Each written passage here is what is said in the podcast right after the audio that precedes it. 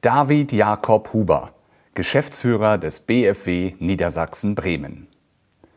Autor des Buches Erfolgskurs Networking. Verkaufen ohne zu verkaufen. Wir bauen die besten Häuser, haben die höchsten Ansprüche in den DIN-Normen.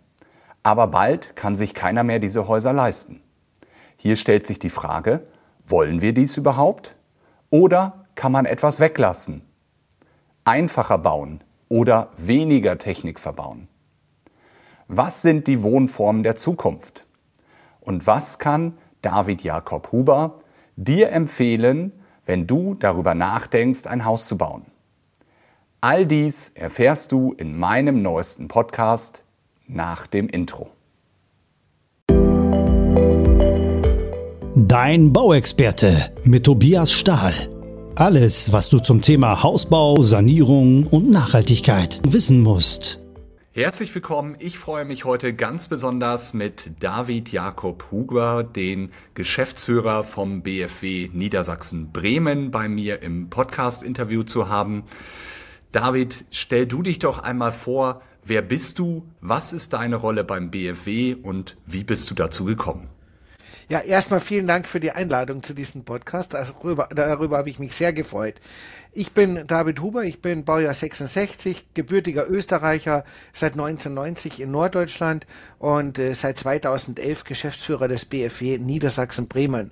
Wir sind ein Lobbyverband, wir vertreten die Interessen der privaten, mittelständischen, inhabergeführten Immobilienunternehmen gegenüber Politik und äh, Verwaltung und machen das eingebettet in eine ganze Verbandsfamilie von insgesamt sieben Landesverbänden und dem Bundesverband, so dass wir bundesweit die gleiche Sprache sprechen erreichen und äh, ja und arbeiten sehr sehr eng mit unseren Mitgliedsunternehmen zusammen. Das heißt, wir machen Mitgliederbefragungen und kriegen von dort direkte Impulse, was müssen wir an die Politik spiegeln und andererseits geht es auch umgekehrt. Das heißt, wir machen auch ganz viele Seminare, ganz viele Schulungen, um eben unsere Unternehmen und die Unternehmer und Unternehmerinnen darauf vorzubereiten, was kommt und äh, was gerade in der Diskussion ist. Und da haben wir ja gerade, Tobias, du weißt das, Themen mehr als genug. Ja, wir könnten jetzt ganz, ganz weit in die Tiefe gehen und uns über viele Sachen unterhalten, beschweren, klagen, aber das wollen wir heute nicht. Also ich glaube, das haben wir genug gemacht, sondern das Ziel ist ja, dass wir positiv nach vorne schauen.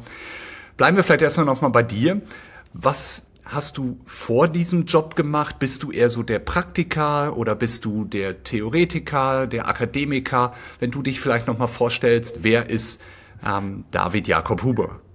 Ja, das ist jetzt schwierig. Äh, also ich bin gelernter Einzelhandelskaufmann, habe dann Speditionskaufmann gemacht und äh, habe dann in einer großen internationalen Spedition gearbeitet, bin dort in das Projektmanagement dann äh, reingegangen. Ich habe also mich ganz viele Jahre meines Lebens auch mit Schwertransporten beschäftigt und äh, bin darüber in die äh, eigentlich in die Energiewelt eingetaucht, wurde dann von Würth-Konzern abgeworben, habe dann äh, bei Würth in verantwortlicher Position die Windenergie betreut und bin von da aus dann in das Key-Account äh, von Kone Aufzüge und Rolltreppen gelandet, wo ich maßgeblich an der Entwicklung des Energieeffizienzklasse A Aufzuges mitgearbeitet habe und dann später auch in der äh, Einführung äh, dieses Aufzuges.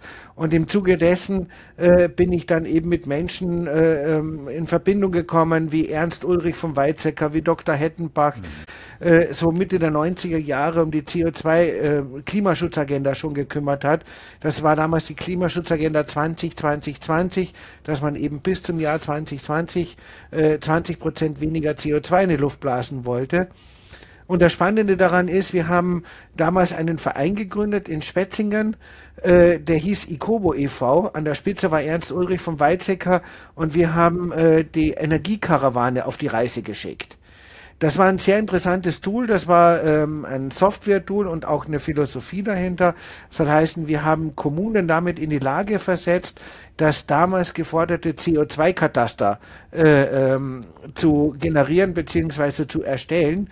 Und spannenderweise hat sich diese Energiekarawane so verselbstständigt, dass man sie heute in der kommunalen Wärmeleitplanung wiederfindet. Also die Tools und so weiter kommen tatsächlich von damals und sind mittlerweile eben auf Bundesebene äh, ja, Stand der, der Verordnungen. Das soll heißen, jede Kommune muss mittlerweile dieses Kataster äh, ähm, erstellen. Und da sieht man, wofür ich brenne. Ich brenne eigentlich dafür, dass wir erstens mal Innovationen haben, dass wir zweitens uns mit der gegenwärtigen Situation nicht abfinden, sondern dass wir einfach sagen, mhm. äh, es ist, die Lage ist ernst, die Situation ist ernst für alle Beteiligten, aber wir müssen ja Lösungen für die Zukunft finden. Wir müssen ja irgendwie weitermachen und äh, vernünftige Zukunftsperspektiven wiederentwickeln. Und das ist das, was mich antreibt. Du hast ganz, ganz viele Namen genannt und so habe ich dich auch kennengelernt auf einer Veranstaltung in Bremen, wo wir mit vielen Unternehmern zusammen waren und dein großes Thema ist das Netzwerken. Da hast du ja sogar ein Buch drüber geschrieben. Ähm, wenn du vielleicht einmal erklärst, was ist das, was dich antreibt? Warum ist dir das so wichtig, dass man die richtigen Leute miteinander verbindet, um Projekte nach vorne zu bekommen? Weil so wie ich dich kennengelernt habe, ist das genau dein Leben. Habe ja, ich das richtig erkannt? Das, das hast du richtig erkannt. Und äh, das hat sehr, sehr viel mit meiner Jugend und meiner Kindheit zu tun. Ähm, ich bin als äh, Bergbauernsohn groß geworden und hatte das sagenhafte Pech, dass meine Eltern Zeugen Jehovas waren. Und äh, ich wollte eben nicht in dieser Religion weiter äh, ähm, agieren und das war nicht mein Lebensweg, äh, sondern ich wollte etwas anderes machen. Und äh, da muss man jetzt wissen, dass jeder, der in diese Religion hineingeboren ist und dann austritt, der hat dann im Grunde am Ende des Tages keine sozialen Kontakte mehr. So, und ich hatte einen Ausbilder in meiner Lehrzeit, der hat erkannt, was in mir brannte und äh, der hat ganz tief in mich hineingeschaut und der hat zu mir gesagt, David, merk dir immer eines. Wer keine Kontakte hat, der ist eigentlich verloren. Und bau dir ein Netzwerk auf. Nur so wirst du das überleben. Und das habe ich von Anfang an äh, ähm, gelebt und das habe ich von Anfang an mitgemacht. Ich habe also diese Kraft des Netzwerkens von Anfang an äh, ähm, ja spüren dürfen und habe dann später erkannt, gerade auch, ich war ja viele Jahre dann auch im Vertrieb tätig, äh, was man eigentlich machen kann, wenn man wirklich in seinem Netzwerk für seine Überzeugung wirbt und äh, eben Leute dafür begeistert und Leute mitnimmt und immer, und das ist das Wichtige im Netzwerken, immer eine Win-Win-Situation oder noch besser, eine Win-Win-Win-Situation herstellt, wo nämlich alle Beteiligten was davon haben und alle davon profitieren. Äh, und das auch, und das sagt interessanterweise Wikipedia auch, das sage ich auch in meinen Seminaren immer, Netzwerken ist die Verbindung von Menschen mit gleichen Interessen und jetzt musst du aufpassen, im Hintergrund, ohne dass kommerzielle Interessen daran gebunden sind. Das heißt, es geht um die Sache und wenn es um die Sache geht, wenn man die Sache gut macht, dann kommt am Ende des Tages auch der Benefit rüber.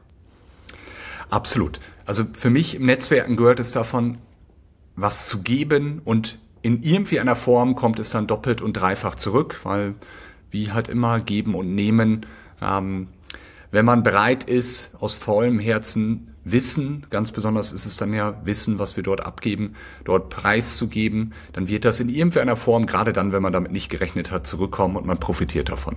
Ja. Also das gerade das Netzwerken ist ja ein Thema, äh, wenn ich jetzt, so wie wir das jetzt in der Bauwirtschaft unterwegs sind, wenn ich immer nur mein Thema im, im Fokus habe, nämlich wie geht's weiter und alles rundherum vergesse, dann bin ich automatisch auch ein schlechter Netzwerker. Weil als Netzwerker muss ich immer auch den Menschen im, im Hintergrund haben. Ich muss mit den Menschen kommunizieren und der Mensch muss mir wertvoll sein. Das heißt, die Frage, wer bist du, wie geht's dir, äh, die ist ganz, ganz wichtig. Und dann ist das Thema, dann müssen wir auch aktiv zuhören. Das heißt, wirklich die Ohren mal auf das Gegenüber oder auf den Gegenüber äh, konzentrieren und reinhören, was sagt er denn eigentlich zwischen den äh, Wörtern? Und da kommen dann unglaublich viele ganz tolle Verbindungen zustande, auch mit Menschen, äh, wo man das eben gar nicht rechnet und man kann da wirklich Großes erreichen. Und in meinem Buch habe ich einen Satz reingeschrieben, alleine kannst du vieles erreichen, im Netzwerk kannst du alles erreichen, aber das eben nur, wenn du das richtig machst. Ja, also dieses aktive Zuhören, was du ansprichst, ist natürlich eines der wichtigsten Sachen, die uns in dieser schnelllebigen, stressigen Zeit immer schwieriger fallen. Gerade dieses Multitasking, was hat man noch alles im Kopf, was kommt gleich noch und was ist. Und genau wie du sagst, sich wirklich auf den anderen gegenüber einzulassen, ist die höchste Wertschätzung, die man ihm geben kann. Und das sollten wir viel, viel häufiger tun, als wir das in der normalen Umwelt, glaube ich, in der verrückten, schnelllebigen Zeit aktuell tun. Ja, das müssen wir auch. Äh, interessanterweise, gerade wir unterhalten uns ja jetzt auch äh, über viele Kilometer hinweg digital. Äh, und da verfallen wir ganz oft in, einen, in ein Thema, dass wir wirklich von einer Videokonferenz in die andere gehen. Und das empfinde ich teilweise als respektlos. Äh, bevor wir jetzt ins Gespräch gekommen bin oder sind, habe ich mich zum Beispiel zehn Minuten ganz bewusst rausgezogen und habe mich darauf vorbereitet, was werden wir jetzt gleich besprechen oder was, äh, was liegt jetzt gleich an. Und das ist ganz, ganz wichtig, dass wir einfach zwischen den Gesprächen uns die Zeit nehmen, mal runterfahren, Pause machen und uns auf das Neue konzentrieren. Nur dann habe ich alle fünf Sinne wieder beisammen und kann mich eben auf den Gegenüber konzentrieren. Das ist so, so wichtig. Und äh, ich glaube, dass ich das ganz gut mache, äh, wenn ich das so äh, höre oder wenn ich sehe die Feedbacks, die ich wieder äh, immer wieder kriege. Gestern habe ich den äh, niedersächsischen Bauminister äh, in einem persönlichen Gespräch gehabt äh, und diese Vertrauensbasis kommt eben nur, wenn man sich wirklich auch zu 100 Prozent auf jemanden einlässt. Absolut. Und das ist das, was wir lernen müssen, dass wir von diesen Ablenkungen wegkommen. Ähm, permanent mit dem Handy. Wir haben keine Ruhephasen mehr. Und wenn diese Ruhephasen wegfallen, dann ist es auch schwer, dass das Gehirn abschaltet. Und genau das, wie du sagst, diese zehn Minuten sich darauf vorbereiten, sind so immens wichtig. Ich erwische mich da selber immer wieder dabei, dass man es dann doch anders macht und versucht, noch mehr in den Terminkalender reinzubekommen, beziehungsweise dann ähm, nicht absagt die Termine, sondern doch annimmt. Ein wichtiger Punkt, den ich gelernt habe, warum ich auch gerade hier sitze, ich sitze nicht an meinem Schreibtisch, da stehen drei Bildschirme vor mir. Und automatisch auch bei einer Videokonferenz, wenn man noch zwei weitere Bildschirme hat, das lenkt so immens ab, mhm. weil dann irgendwo eine E-Mail aufpoppt oder irgendwie was anderes da ist. Somit habe ich jetzt ein Notebook vor mir aufgestellt, wo nur du bist, nichts anderes eingeblendet ist, das Handy ist ausgeschaltet beziehungsweise auf Flugmodus. Und man hat wirklich diese Zeit füreinander, um miteinander reden zu können und ist aus diesem anderen Bereich abgeschottet bedeutet. Ähm, unwahrscheinlich wichtig, hast du absolut recht. Mag ich, mag ich genauso übrigens. Gebe ich auch meinen Klienten immer wieder als Tipp. Äh, was ganz wichtig ist in der Sache, wenn wir das ganz bewusst machen, dann äh, passiert eins im Kopf, dann nehmen wir auch dieses ganze Negativgesabere äh, nicht so sehr in uns auf. Also es ist ganz, ganz wichtig, dass wir auch wirklich uns rausziehen, äh, auch aus den negativen äh, Nachrichten. Ja, die Situation ist ernst, das stimmt, aber die Situation ist nicht aussichtslos. Und äh, wenn wir uns aber permanent digital vollziehen mit negativen Nachrichten, dann haben wir irgendwann nur noch eine schwarze Wand vor uns und wir kommen gar nicht mehr weiter. Und da müssen wir höllisch aufpassen und das, genau deshalb sind die diese digitalen Pausen extrem wichtig. Und äh, ganz ehrlich, ich empfehle vielen auch, dass man sagt, lass TikTok hinweg, lass Instagram weg, das brauchen wir alles nicht. Äh, und auch das ganze Thema E-Mail. Ich rege mich zum Beispiel manchmal auf, dass mir jemand eine E-Mail schreibt, kann ich dich anrufen? Ja, Herrgott, ruf doch einfach an. Mensch, äh, ist so einfach. Telefon in die Hand nehmen und anrufen. Ne?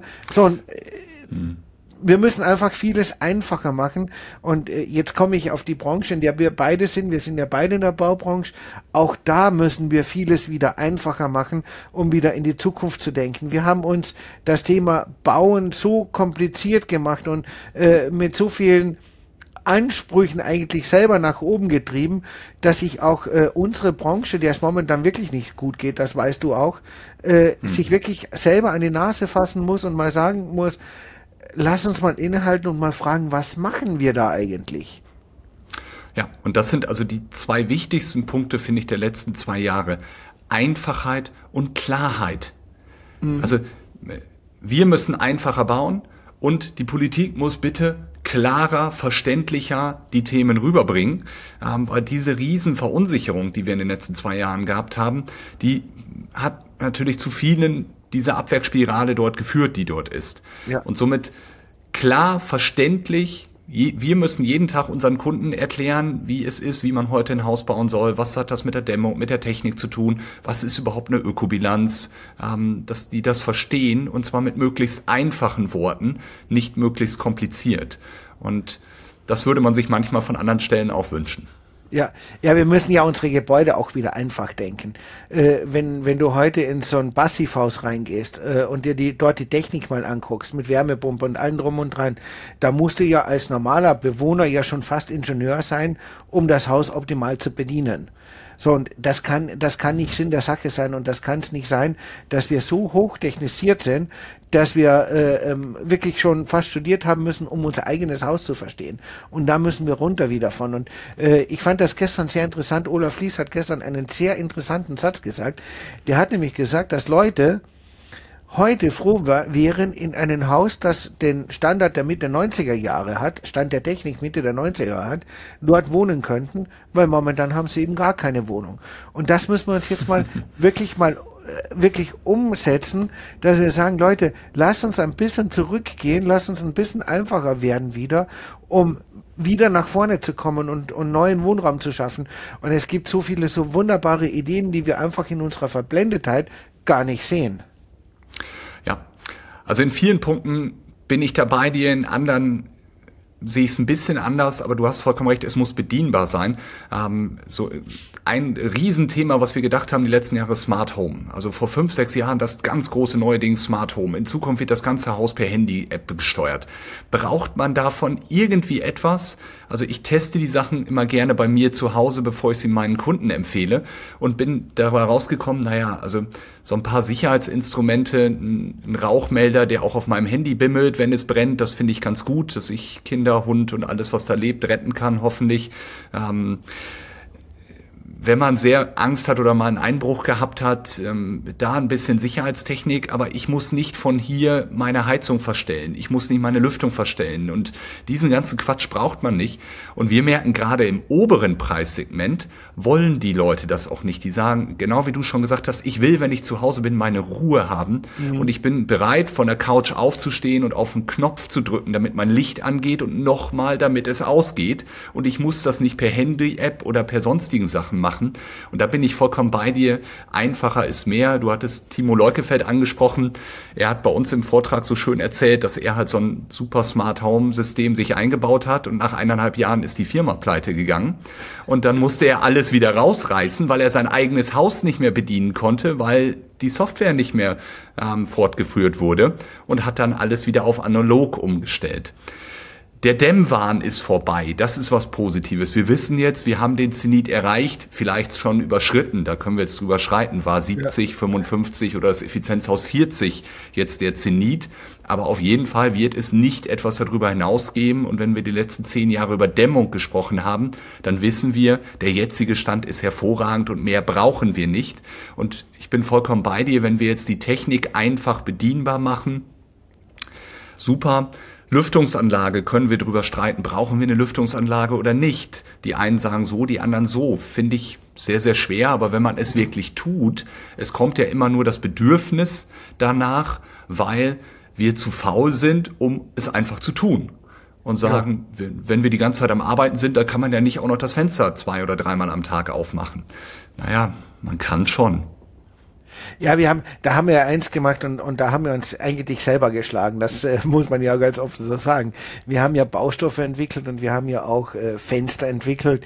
Die sind ja hochdicht. Also wenn man die, die Fenster, das alles richtig einbaut und immer alle Fenster und Türen äh, geschlossen hat, dann erstickt man irgendwann im eigenen Haus, weil man eben, weil eben kein Luftaustausch mehr stattfindet. Das, das ist mittlerweile Stand der Technik. Also die, die modernen Fenster, die sind so dicht, da geht nichts rein und raus. So, und da muss man sich mal die Frage stellen, macht das eigentlich wirklich Sinn, was wir da gemacht haben, dass wir so hochtechnisierte Fenster machen, die auch ein Schweinegeld kosten, ähm, oder ob wir nicht doch wieder nochmal äh, äh, zurückgehen. Ich bin in einem Bauernhaus aufgewachsen, das äh, kam aus dem 16. Jahrhundert. Wir hatten noch diese schönen Doppelkastenfenster, weißt du, wo du äh, einen Sommer und einen Winterflügel hattest. Mm, äh, mm. Ne, im, Im Sommer hast du dann die Außenflügel rausgemacht äh, und im Winter hast du dann äh, so einen breiten Kasten drin gehabt. Und in, in ganz extremen Fällen, wenn es mal richtig kalt geworden ist, und damals ist es ja noch richtig kalt geworden, dann hat man Strohsäcke zwischen die äh, äh Dings gemacht zwischen diese Kasten nachts. Das ging alles. So, und wir haben damals auch, auch äh, ähm, gut gelebt. Okay, wir haben äh, für das Haus pro Tag eine Schubkarre Holz gebraucht, weil wir hatten einen großen Kachelofen und wir hatten so einen großen Tischherd und das waren die einzigen Wärmequellen. Das, das äh, ging damals alles. Die Frage ist halt, ähm, und da müssen die, die müssen wir uns als Gesellschaft irgendwann mal stellen. Ist es denn auch wirklich notwendig, dass ich im Winter bei äh, Minusgraden draußen mit einem T-Shirt im Wohnzimmer äh, sitze und schon fast das Fenster aufmachen muss, weil es mir zu warm ist. Da müssen wir uns selber mal als Gesellschaft hinterfragen, ob dieser Komfort tatsächlich so notwendig ist. Oder brauchen wir unbedingt ein äh, hochgeheiztes Schlafzimmer, wo ich dann nur eine kleine dünne Bettdecke drauf habe zum, zum Abdecken. Das müssen wir, die Frage kann ich nicht beantworten, die müssen wir uns als Gesellschaft mhm. irgendwann mal stellen. Aber wir müssen uns langfristig eben die Frage stellen, sind die Ansprüche, die wir heute an das Thema Wohnen haben, wirklich berechtigt als Bewohner? Äh, das zweite ist, das muss ich die Politik die Frage stellen und die, äh, ich stelle die auch immer habt ihr denn auch wirklich gefragt, ob wir das alles brauchen, was wir gerade auch in den äh, Baunormen drin haben und was wir in den, in den Bauordnungen drin haben? Wer sagt euch das denn eigentlich, dass wir das brauchen? So, und dadurch, dass ich ja äh, doch relativ weit in der Lobbyarbeit mit drin bin als Verbandsgeschäftsführer, äh, weiß ich auch, wie diese Spielchen gespielt werden. Äh, da gibt's die Normenausschüsse und wenn man die Normenausschüsse mal betrachtet, wer sitzt denn da drin? Da sitzen die drin, die die Produkte erzeugen, die dann dann möglichst hohe mhm. Normen äh, äh, haben sollen. Und ähm, wir vom BFW, wir mäkeln das ja auch an, dass in den Normenausschüssen, gerade wenn es um, um das Thema Bauen geht, nicht ein einziger Mensch da drin war, der mal Stein auf Stein gebaut hat, der mal äh, äh wirklich am Haus mitgearbeitet hat. Ich kann sagen, ich habe es gemacht, ich weiß, äh, wie das mhm. geht. Ähm, so und, und ich weiß, wie man Stein auf Stein fügt. So und die Leute sperrt man aber aus, sondern da sind wirklich die Vertriebsingenieure mit drin. Und das hat man ja im Schallschutz ganz klar gesehen. Äh, die Zusammensetzung im, in, im Normenausschuss für Schallschutz, da sitzen die ganzen Ziegelstellerhersteller äh, drin. Ja, wen wundert es, dass dann so ein Schallschutz rauskommt, dass ich heute die Zwischenwände zwischen zwei Wohnungen doppelschalig brauchen, äh, bauen muss. Hm. Ja, das ist, wenn man dann den Bock zum Gärtner macht, dann ist das so. Ähm, ich greife noch mal ein paar Punkte auf, die du gesagt hast. Ähm, das Thema Dichtigkeit beim Haus, also du hast vollkommen recht. Also wir müssen jetzt nicht irgendwo es übertreiben, aber selbst das Passivhaus ist ja, mit, äh, wird ja über den Blauer Door-Test gemessen mit einer Luftwechselrate ähm, von Info so 0,5, die wir noch haben. Das heißt, alle zwei Stunden ist immer noch ein kompletter Luftaustausch des Hauses über die Undichtigkeiten, die dieses superdichte Haus noch haben. Also ersticken werden wir zum Glück nicht, die Angst kann ich dir nehmen. Ähm, aber es ist natürlich schon so, dass wir da teilweise übertreiben und da sind wir echt auf dem Weg. Wir, wir werden von den DIN-Normen die allerbesten Häuser dieser Welt konstruieren, nur es kann sich keiner mehr leisten. Ja. Und dann haben wir leider auch nichts gewonnen. Und das ist nun mal ähm, der falsche Weg. Komplett zurückdrehen würde ich es auch nicht wollen wollen, weil ich glaube, viel haben wir erreicht in den letzten Jahren. Ich habe über die Weihnachtsfeiertage das Buch von Elon Musk gelesen. Walter Isaacson hat da eine schöne Biografie geschrieben. Das mhm. ist ja auch ein höchst streitbarer Mensch, der, glaube ich, ganz, ganz viel Innovatives erreicht hat, menschlich aber auch echt, echt schwierig ist. Und er geht halt an die Sachen ran mit den gleichen Ideen, ähm, er hat ja so seine Rakete, mit der er dann irgendwann mal auf den Mars fliegen will, auf zehn Prozent der Kosten reduziert und hat genau wie du gesagt, was können wir weglassen, was der Kunde gar nicht will. Ja. Und wenn wir da den Kunden erstmal fragen, was er denn will, ähm, dann kann es sein, dass da irgendwie 10 oder 20 Prozent Sachen sind, die wir einkalkuliert haben, weil wir glauben, der Kunde möchte sie, aber er möchte sie gar nicht. Und wenn wir ihn einfach fragen würden, könnte alleine dadurch das Produkt um einiges günstiger werden. Ich finde das immer ganz spannend. Äh, das erlebst du ja wahrscheinlich auch, wenn du Bemusterungen hast. Äh, wenn dann der Kunde, der mit dir bauen will, äh, zu dir kommt und dann die die Entwicklung der Gespräche, also das das ich, das wird ja teilweise falsch aufgesetzt. Das heißt, man geht ja in einen Showroom rein und dort sind wirklich die tollsten Bäder und ne, die, die besten Fliesen und logischerweise wir als Mensch sind so gedick gestrickt, dass wir dann eben sagen, naja, ich möchte die goldene Badewanne, weil die gefällt mir. Ne? So, und äh, letzten Endes kommt es dann dazu, dass dann irgendwann mal übers Geld geredet wird Und dann fangen wir an, Downsizing zu betreiben. Das heißt, dann wird der Kunde irgendwann mal, äh, dem wird es dann irgendwann klar, ja, okay, da muss ich dahin und da muss ich dahin. Und dann beim Haus, naja, statt der 180 Quadratmeter, 120 reichen eigentlich auch für mich, meine Frau und mein Kind. Ne? Also wir gehen immer von oben herab. Wir müssten eigentlich die Verkaufsphilosophie mal ganz anders aufbauen und äh, eine Bedarfsermittlung machen und den Kunden fragen, sag mal, wie lebst du? Was sind deine Hobbys als Beispiel? Die sind nämlich zum Thema Wohnen extrem wichtig, welches Hobby jemand äh, mhm. betreibt. Ne? Äh, auch die Ernährung, wie ernährst du dich? Äh, es macht schon einen Unterschied, ob ich jetzt jemanden habe, der sehr bewusst sich ernährt oder jemanden, der sagt, ich schaufel alles rein, Hauptsache es schmeckt. Ne? So, und, äh, äh so, und wenn ich den Menschen begreife, dann muss ich und dann kann ich irgendwann mal genau das Haus für ihn konzipieren, das er braucht und dann komme ich auch zu einem vernünftigen Ergebnis. Aber das machen wir nicht. Wir gehen immer vom Produkt her und fragen dann letzten Endes, ja, was kannst du dir eigentlich leisten? Das ist eine falsche Philosophie. Und wenn wir aber umgekehrt vom Menschen ausgehen würden, wird es uns äh, auch viel, viel besser gehen und dann würden wir auch, glaube ich, viel, viel einfacher bauen und dann würden wir auch dahin kommen, wo wir politisch ja eigentlich hingedrängt werden, das wird auch so kommen, dass wir sagen, Leute, äh, es kann nicht sein, dass wir 180 Quadratmeter Wohnraum für zwei Leute haben, äh, weil das mhm. ökologisch und ökonomisch eigentlich ein Wahnsinn ist. Es muss geheizt ja. werden, es verbraucht Grund, es verbraucht Bauland etc. Und da müssen wir lernen, anders zu, zu, zu arbeiten. Vielleicht darf ich das noch mal ganz kurz ausführen. Äh, ich habe mich vor einigen Jahren sehr, sehr intensiv mit dem Thema Clusterwohnen äh, äh, mhm. auseinandergesetzt. Das ist ja eine Wohnform, die kommt aus Amerika, die wird in Amerika sehr oft umgesetzt. Mittlerweile gibt es auch einige sehr, sehr schöne Projekte in der Schweiz. Die Schweiz ist da sehr fortschrittlich, wo man eben einen großen Kubus zur Verfügung stellt. In diesem Kubus sind sogenannte kleine Mikrowohnungen drin, die die Autarkie des Bewohners, des Menschen gewährleistet. Das heißt, der hat dort seinen Freiraum, seinen privaten Raum, der kann, wenn er will, da drin essen, kochen, der kann sich duschen, waschen und so weiter. Aber in diesem großen Kubus sind auch schöne große Gemeinschaftsräume mit drin wo der Mensch mhm. dann sagen kann, okay, ich kann dort äh, mich auch nochmal wieder austauschen, ich habe Gesellschaft, gerade dann, wann, wenn ich das brauche. Und wenn ich dieses Clusterwohnen in Verbindung mit, Gesell mit äh, ähm, Generationenwohnen kombiniere, dann kommen da unglaublich tolle Ergebnisse raus. In, in Basel gibt es ein Projekt, äh, da ist es dann so, dass sogar Kinderbetreuung innerhalb so, so eines Projektes funktioniert dann funktioniert die Gesellschaft ganz anders. Und da fand ich das spannend, dass die, die das initiiert haben, damals einfach mit den Menschen gesprochen haben, was willst du eigentlich? War das in Deutschland oder wo? Nee, das war in Basel. In Basel, okay. In Basel in der Schweiz. Also die Schweizer sind fortschrittlicher, als wir manchmal denken.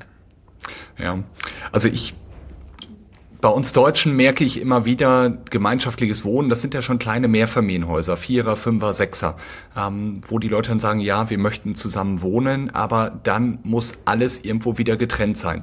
Wir haben unseren kleinen Gartenanteil, wie hoch darf ich den Zaun da drum bauen, dass bloß keiner reinschauen kann. Wir ja. haben unseren Gemeinschaftsgeräteraum, kann ich den nicht nochmal unterteilen, dass ich nicht 20 Quadratmeter zusammen, sondern meine drei Quadratmeter habe, die mir gehören. Also da sind so viele gute Ideen, wo wir einfach gemeinschaftlich bedeutend weniger brauchen. Ähm, aber ja, ich immer wieder merke, dass es bei uns Deutschen so ist, wir wollen unser eigenes und möglichst noch einen Zaun drumherum. Ja, my home is my castle. Ja, genau. Und das, ja. das bremst uns natürlich bei so vielen guten Ideen aus, dass ähm, ja, das natürlich hilfreich wäre, dass man da vielleicht mal drüber nachdenkt. Und ich vermute aber, dass diese Ideen in Zukunft kommen. Wobei, wobei äh, Tobias, da kann ich dich beruhigen. Ich gucke auch so ein bisschen auf die Uhr schon. Äh, mhm. Wobei ich dich da ein bisschen beruhigen kann, wenn ich so die, die jungen Leute äh, höre. Und äh, ich bin ja im Beirat von zwei Hochschulen und anderen auch der, äh, der Fakultät Immobilienwirtschaft an der Hochschule für angewandte Wissenschaft und Kunst in Holzminden, wo ja äh, die ganzen Immobilienwirtschafter auch ausgebildet werden. Und wenn man sich dort mit den Studierenden unterhält, dann merkt man, äh, die nächste Generation, die jetzt dann in die, in die ähm, Bredouille kommt, sich Wohnraum zu besorgen, die denken da schon ganz anders. Und äh, mhm. Also ich merke es bei den Studierenden. In der breiten Masse wird es wahrscheinlich noch nicht so sein, aber ich glaube, dass da in der Gesellschaft wirklich gerade so ein, so ein Umbruch stattfindet, äh, wo man eben solche Modelle dann ähm, besser umsetzen kann.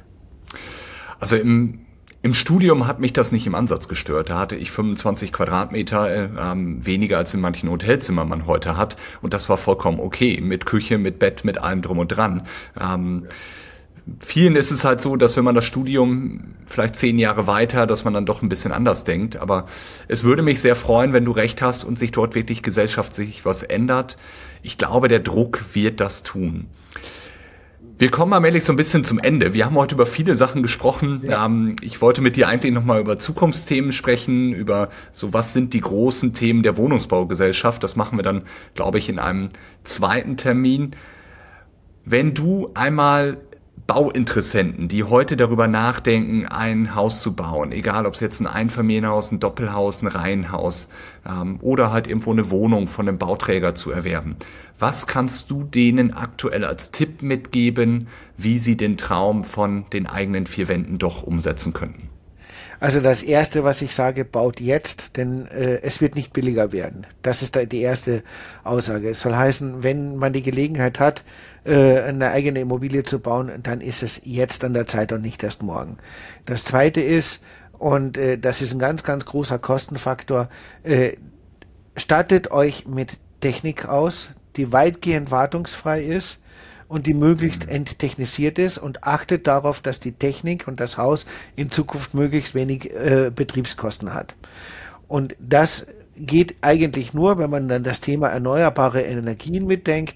Das heißt, ba baut und plant euer Haus so, dass auch Sonnenkollektoren möglich sind, dass das Haus selber zumindest einen Teil der Energie erzeugen kann und arbeitet und denkt mit regenerativen Ideen, weil das hilft nachher die Betriebskosten äh, gering zu halten und das Wohnen tatsächlich auch leistbar zu machen. Absolut. Und das ist natürlich auch die Materialwahl. Man sieht es so schön bei Innenraumbelägen. Man kann jetzt irgendwie einen Teppich oder ein Laminat nehmen, das man alle zehn Jahre austauscht.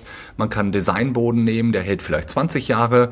Ähm, Parkett sind wir wahrscheinlich schon bei 30 Jahren oder eine Fliese, die hält halt 50 Jahre. Der Staat glaubt ja, dass unsere Häuser nur 50 Jahre halten, deswegen ist ja die Lebenszyklus ähm, nur auf 50 Jahre ausgelegt und so macht es natürlich Sinn, dass man zumindestens Materialien so wählt, so lange wie man selber in diesem Haus wohnen möchte, weil der nächste Käufer wird sowieso was ändern und wird es auf sich anpassen. Ähm, aber dass man darüber nachdenkt und wir hatten es ja schon kurz, Dämmung, würde ich eine sehr gute einbauen, weil da geht man auch nie wieder ran. Da wird man nicht in zehn Jahren die Fassade abreißen und neu bauen, sondern das sollte man jetzt so machen, wie es ist. Ja. Ähm, eine vernünftige Heizung, Solarkollektoren auf dem Dach und dann ein einfach zu bedienendes System, was man halt nicht, du hast es gesagt, ein Studium für braucht, ähm, bin ich vollkommen bei dir. Gibt es sonst noch irgendwie einen Tipp, den du jungen Familien gerade mitgeben kannst in dem ja, Bereich Neubau? Das war auch ein, ein Feedback von gestern, das war, fand ich auch sehr spannend, ein Gedanke, äh, dass wir gerade junge Familien ganz oft einen großen Fehler machen und eben nicht in die Zukunft äh, gucken. Das heißt, ähm, einerseits haben wir manchmal kinderlose Paare, die dann sagen, auch ein kleines Häuschen reicht mir. Wo aber der Kinderwunsch da ist, das heißt, da ist es völlig klar, die werden irgendwann Kinderzimmer brauchen. Andere haben mhm. Kinder, haben vielleicht drei Kinder. Jedes Kind muss ein eigenes äh, äh Zimmer haben. Das macht auch Sinn. Äh, aber was passiert denn, wenn die Kinder groß sind und ausziehen? Dann sind dort drei leere Räume. Und da kann ich einfach nur den Tipp geben, guckt mal 20 Jahre weiter und fragt euch, wie werde ich denn dann wohnen und wie werde ich denn dann leben? Mhm. Und das würde dann zum Beispiel auch bei einem Einfamilienhaus dazu führen, dass ich das, die Struktur des Einfamilienhauses grundsätzlich so baue, dass ich dann sage, na ja, ich baue drei, drei Kinderzimmer rein, aber ich kann strukturell das dann abtrennen und sagen, wenn die Kinder ausgezogen bin, habe ich eine kleine Einliegerwohnung, die ich dann vermieten kann. Ja, also solche, mhm. solche Ideen. Und das ist ganz wichtig, dass eben die jungen Leute oder die Menschen, die heute bauen, sich überlegen, wie werde ich in Zukunft wohnen. Für Leute in meiner Generation jetzt, ich bin jetzt 57, ich würde heute so bauen, dass ich mir die Frage stelle, was kann ich denn machen, wenn ich nicht mehr laufen kann, sprich wenn ich irgendwo äh, nicht mehr so flexibel bin, wie kann ich denn dann noch mein Alltagsleben äh, gestalten? Soll heißen, ich würde mein Haus ebenerdig planen, dass ich all das, was zu meinem täglichen Leben gehört, in Erdgeschoss machen kann, äh, kann und eben nicht die Treppe hochgehen äh, muss, um dann einen teuren Treppen Treppenlift zu brauchen etc. Also das ist so die Situation. Jeder muss wirklich auch mal in sich gehen, die Ist-Situation betrachten und dann die Frage stellen, was erwartet mich in Zukunft? Ja, und das ist also ein ganz tolles Beispiel aus der Nachhaltigkeitszertifizierung, also das System, was wir verfolgen vom BNK, weil da ist eine Pflicht, dass man einen zweiten Grundriss gestaltet, ein zweites Konzept gestaltet, wie man später das Haus genauso nutzen kann. Also dass man sich überlegt, wie kann ich einen möglichst flexiblen Grundriss gestalten, den ich jetzt nutze und wie könnte ich ihn 20, 30 Jahre weiter nutzen. Das ist eine Pflichtvorgabe von ganz wenigen, die aber absolut sinnvoll ist, dass man darüber nachdenkt, ähm, wie es dann weitergehen könnte, um halt auch bis ins gehobene Alter in diesem Haus wohnen zu können. Aber dazu braucht es äh, Experten wie dich, die sich damit wirklich beschäftigen. Ich sage mal so, der, der allgemeine Hausverkäufer oder der, der Bauträger draußen, äh, der beschäftigt sich mit den Themen ja meistens gar nicht. Und äh, ich glaube, da müssen wir einfach ganz viel Aufklärungsarbeit leisten und äh, viele Unternehmen auch mitholen. Und äh, das ist der Grund, und damit würde ich dann auch so ein bisschen in Richtung Schluss gehen.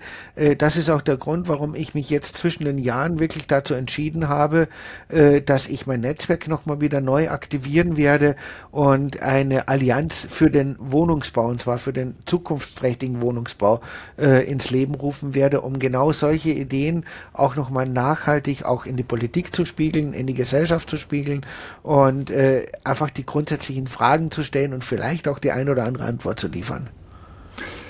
Und das ist ein super Schlusswort und ein super Ausblick, ähm, wenn wir als kleines mittelständisches Unternehmen die Möglichkeit haben, daran teilzunehmen und zu unterstützen, tun wir das sehr gerne.